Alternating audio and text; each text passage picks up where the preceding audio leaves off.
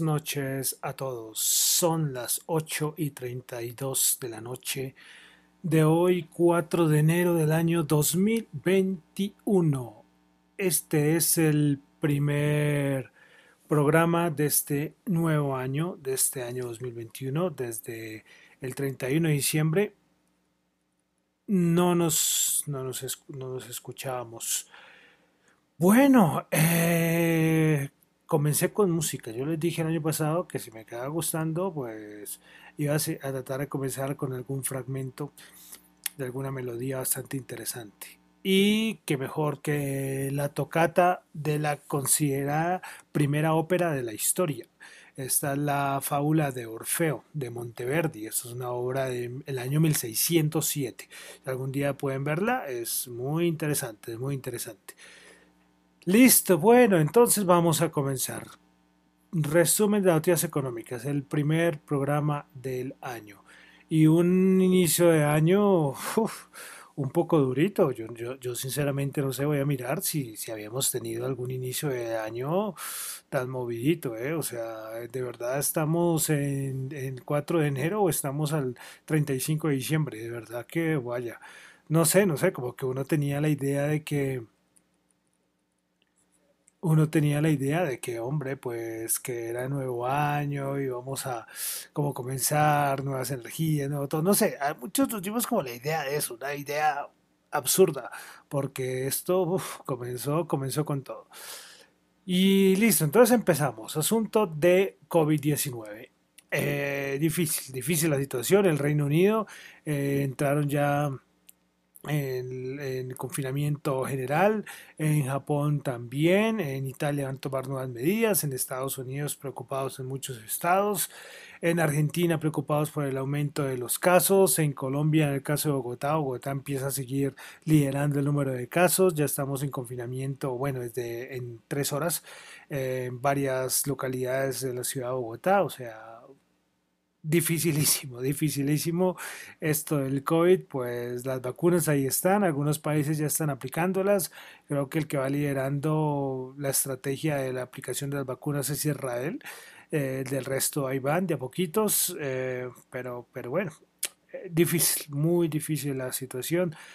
Para este comienzo de año, no sé, uno decía, oh, 2021, es que el 2020 fue muy duro, pero vaya forma de empezar el 2021.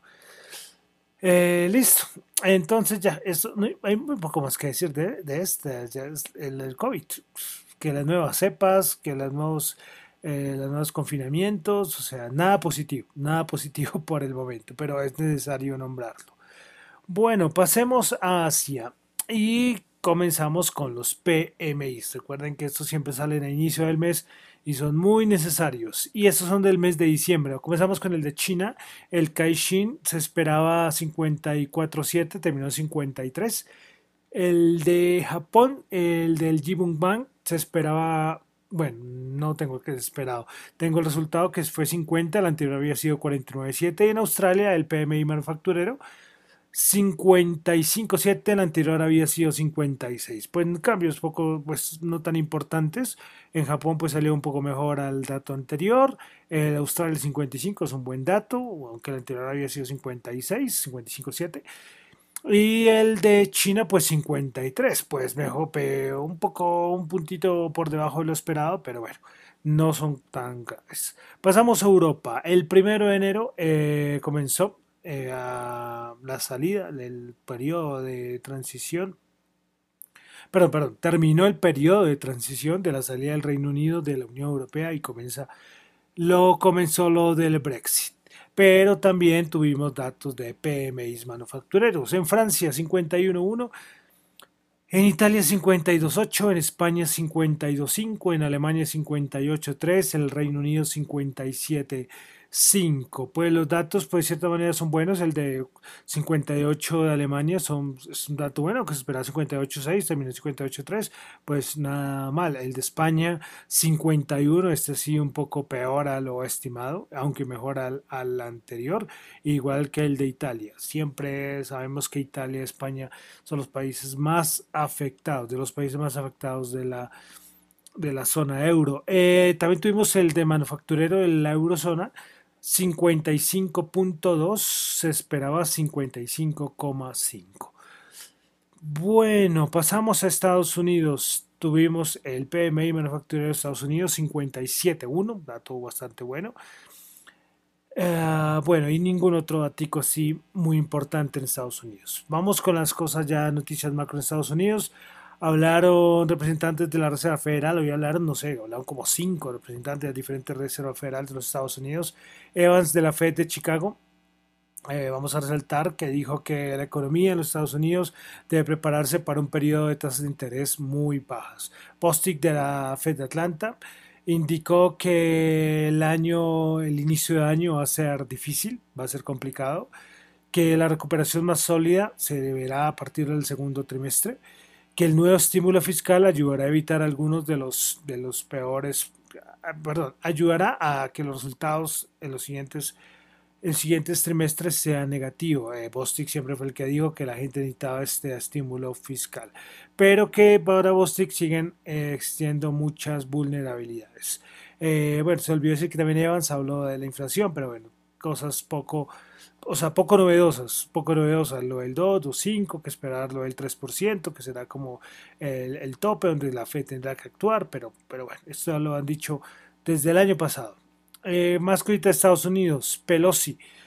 Nancy Pelosi fue reelegida presidente de la Cámara de, Representantes en Estados Unidos.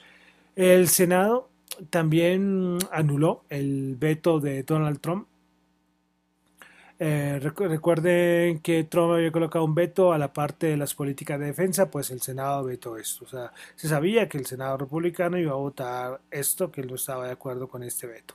Todo lo que dijo el presidente Trump no, no estuvo a favor de nada del Senado. Eh, listo. Bueno, y de Estados Unidos algo que es muy importante y es que se están celebrando las votaciones en Atlanta, perdón, en Georgia, eh, por por los dos puestos que quedan al Senado de los Estados Unidos. Esto es un hecho muy importante. Eh, la cosa es que quedan dos cupos y la idea es que si los dos cupos los ganan los demócratas, los demócratas eh, se harán a cargo del, del, Senado. Entonces quedará Cámara, Senado, Presidencia, todo demócrata. Y esto al mercado le preocupa, le preocupa. Quiere es que al menos que gane uno y uno y ya, ya que uno y uno y pues eh, queda, sigue la cosa igual, republicanos eh, mandando el Senado, demócratas en la Cámara y presidente Biden demócrata. Porque el asunto es que si queda todo demócrata, pues el problema es que hay muchas muchas de las propuestas que hizo Biden eh, precisamente eh, asustan, asustan, porque si, porque si ganan los demócratas tanto el Senado como la Cámara, entonces, por ejemplo, respecto a regulaciones, pasan, lo aprueba el Senado, la Cámara aspectos de impuestos, subidas de impuestos, a, pues a la prueba del Senado, a la prueba de la Cámara. Entonces, esto tiene asustado a, varios, a varias partes del mercado. ¿Por qué? Porque recordemos que también los demócratas han dicho que si se necesita un estímulo más, y ahora que viene Yellen al, al Tesoro, si vienen más estímulos, imagínense, no tendrían que pasar por ningún problema porque el Senado y la Cámara serían demócratas. Entonces, esto tampoco sería tan malo para el mercado pero, pero, pero, pero no para todos, ¿eh? porque como les digo, habían regulaciones, impuestos, unas cosas que afectarían a ciertos, eh, a ciertos sectores del mercado. Entonces Wall Street pendiente y a ver, ahí no solo Wall Street, todo el mundo pendiente a ver qué pasará con estas votaciones de Georgia. Listo, bueno, pasamos a Colombia. En Colombia también tuvimos PMI, el que reporta de vivienda, saben que siempre lo coloco en Twitter, ahí está el, documento completo para lo que pueden ver, si no en Google, googlean PMI de vivienda y ahí les aparece el primer resultado. Pues eh, bajó a 51,8, el anterior lectura había sido de 52,1, la del mes de noviembre. Bueno, también tuvimos el Banco de la República, eh, mostró que recordó que según el informe político monetaria, el equipo técnico del Banco de la República proyecta que el PIB de Colombia crecerá 4,6% en el 2021. Y respecto a la inflación, el equipo técnico del Banco de la República eh, proyecta que en el año 2021 la inflación estará entre el 2 y el 3%. Bueno, pasamos a los mercados. Un tema muy importante y es que comenzamos con la OPEC, con las, reuniones, con esas conversaciones para saber sobre si se aumentaba o si se dejaba los niveles de producción para el mes de febrero. Pues bueno, no se llegó a ningún acuerdo. Mañana van a continuar con las discusiones de la OPEC Plus. Eh, ¿Qué pasa? Rusia y Kazajistán quieren aumentar 500 mil barriles para el mes de febrero, pero el resto de países dice que no. Y es que muchos de la parte de la OPEP dicen que es que es un riesgo aumentar la producción eh, en 500 mil barriles. Y es que muchos dicen que es que eh, las perspectivas de la demanda para el primer semestre eh, están en duda porque, porque los contagios siguen aumentando precisamente, no me acuerdo, tengo, tengo acá, Setgen, bueno, no sé, de la OPEC dice que podría ser un par de años, podría, perdón, pasar un par de años antes que todo el turismo, lo del ocio, los viajes, todo esto recuperen, recuperen los niveles del 2019. Entonces, esto tiene como factor de discusión en la OPEC, veremos a ver qué pasa y a qué decisión llega mañana. Eso también afectó mucho los precios del petróleo.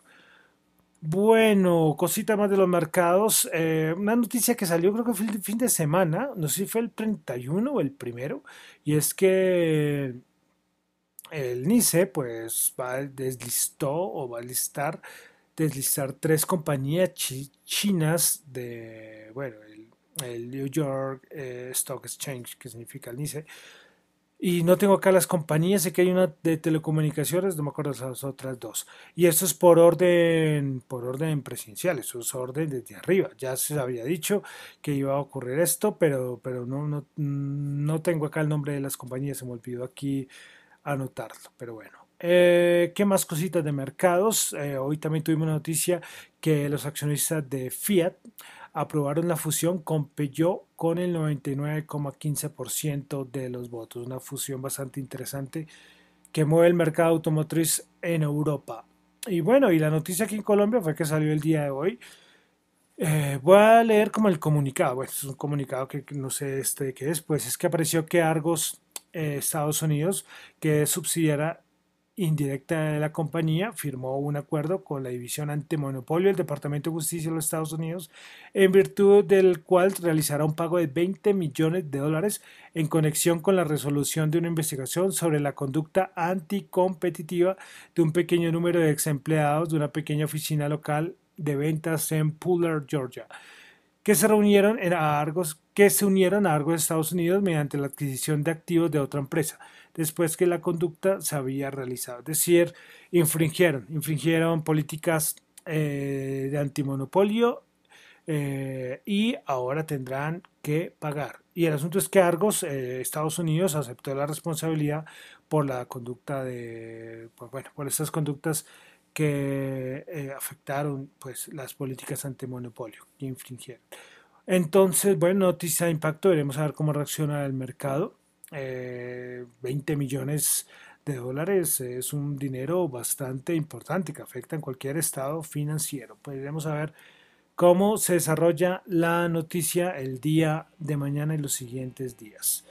Bueno, entonces vamos a comenzar con los mercados. ¿Qué pasó en los mercados? Eh, cuando abrieron los futuros el día de ayer eran subidas, eran subidas. Yo vi en, Europa los mercados estaban subiendo con fuerza, o sea, los futuros Estados Unidos abrían con fuerza, Europa estuvo bien, recordemos que el 31 de diciembre Estados Unidos estuvo abierto, pero varias bolsas europeas estuvieron cerradas. Entonces recogieron esas alzas, las bolsas europeas, pero abrió Estados Unidos y ¡plá! se vino el papelón y empezó a bajar, a bajar, a bajar y mucho nerviosismo. El petróleo afectado por lo de la OPEC eh, y parece, y varias cosas, es que, bueno, los niveles de sobrecompra de Estados Unidos se saben, bueno, eso, eso, eso se sabe. Pero también lo que les comentaba, estas votaciones en Georgia, para tenerlas en cuenta, para tenerlas en cuenta. Listo, entonces comenzamos. Nasdaq 100, 193 puntos bajo el día de hoy, menos 1.5%, 12.694. Principales ganadoras en el Nasdaq 100 tuvimos a Moderna 6,9%, Zoom Video 6,7%, Walgreens Boots 3,8%. Los asuntos, ustedes saben, hablan confinamientos y Zoom para arriba. Principales perdedoras, Pinduoduo menos 6,1, Western Digital menos 5,7 y Marriott menos 5,4. Eh, bueno, ahorita tengo que comentar una cosita que se me pasó de los mercados. Es una, bueno, no es que sea una tontería, pero se me, pasó. Bueno, el SP500 bajó 55 puntos, menos 1,4%, 3.700. Vale decir que estuvieron bajando casi hasta el 2%. Tuvo que recuperarse algo, pero, pero las bajadas fueron fuertes. Bueno, principales ganadoras. Field System 19.1, Liberate Brand 6.4 y Network Corporation Corporation 5.4%. Principales perdedoras, Teledyne menos 7.5, Norwegian, Norwegian Kreuz eh, menos 6.6 y Carnival Corp menos 5.9. Toda la parte turística afectada. El Dow Jones bajó 382 puntos, menos 1.2, 30.223 puntos. Principales ganadoras, Walgreens Boots 3.8, Walmart 1.6 y Exxon 0.6%. Principales perdedoras, Boeing menos 5.3%, Raytheon menos 4.3% y Coca-Cola menos 3.7%. Eh, antes de entrar a la Bolsa de Valores de Colombia, se olvidaba que es que, ¿se acuerdan que les había comentado todo el fin de año lo de Alibaba, lo de Jack Ma, todo ese lío? Pues que todo el mundo está buscando a Jack Ma, no se sabe qué pasó. Ahí queda la cosa, ahí a ver dónde está Jack Ma, que dicen que no, que tenía que aparecer en un evento, no apareció, Veremos, veremos. Bueno, eh, pasamos todos a bolsa de Colombia. Colca bajó 19 puntos, menos 1,3%, 1.418 puntos. Principales ganadores hoy en la bolsa de Colombia: Cemex 4.4%, Mineros 1.7%, Celsia 1.7%. Principales perdedores: El Cóndor menos 6,1%, Bancolombia Ordinaria menos 4,2%, Grupo Sura Ordinaria menos 3,8%. El oro repuntó y comenzó fuerte hoy este año, 1946, subió 45. Bitcoin, que había alcanzado, los días en que no había tenido programa, había alcanzado los 34.200, algo así, pero esta madrugada tuve una, tuve una caída fuerte, están 34.000 bajó, alcanzó a bajar como a 28.500. Y ahora, la última revisión que hice, 31.277 bajó 1.681 dólares. Una barbaridad. Para mí ver el Bitcoin 30.000, cifras que impactan. Pues el petróleo. Ah, bueno, yo no sé por qué comencé con el oro, siempre comienzas con el petróleo, me, me lo salté. El petróleo 47.3, el WTI bajó 1.1, Brent 56 bajó 1.1. Y tasa representativa del mercado 3.420 bajó 12. Bueno, entonces con esto terminamos el primer programa del año 2021. Veremos a ver cómo nos trata este año. Esperemos, esperemos que bien, aunque el inicio de año pues es eh, movidito, eh, movidito. Bueno, entonces me despido. Recuerden que estos son opiniones, análisis personales. Esto no es para nada ninguna recomendación de inversión. Mi nombre es John Torres. Me encuentran en Twitter en la cuenta arroba John Chu y en la cuenta de arroba dato economía. Muchísimas gracias.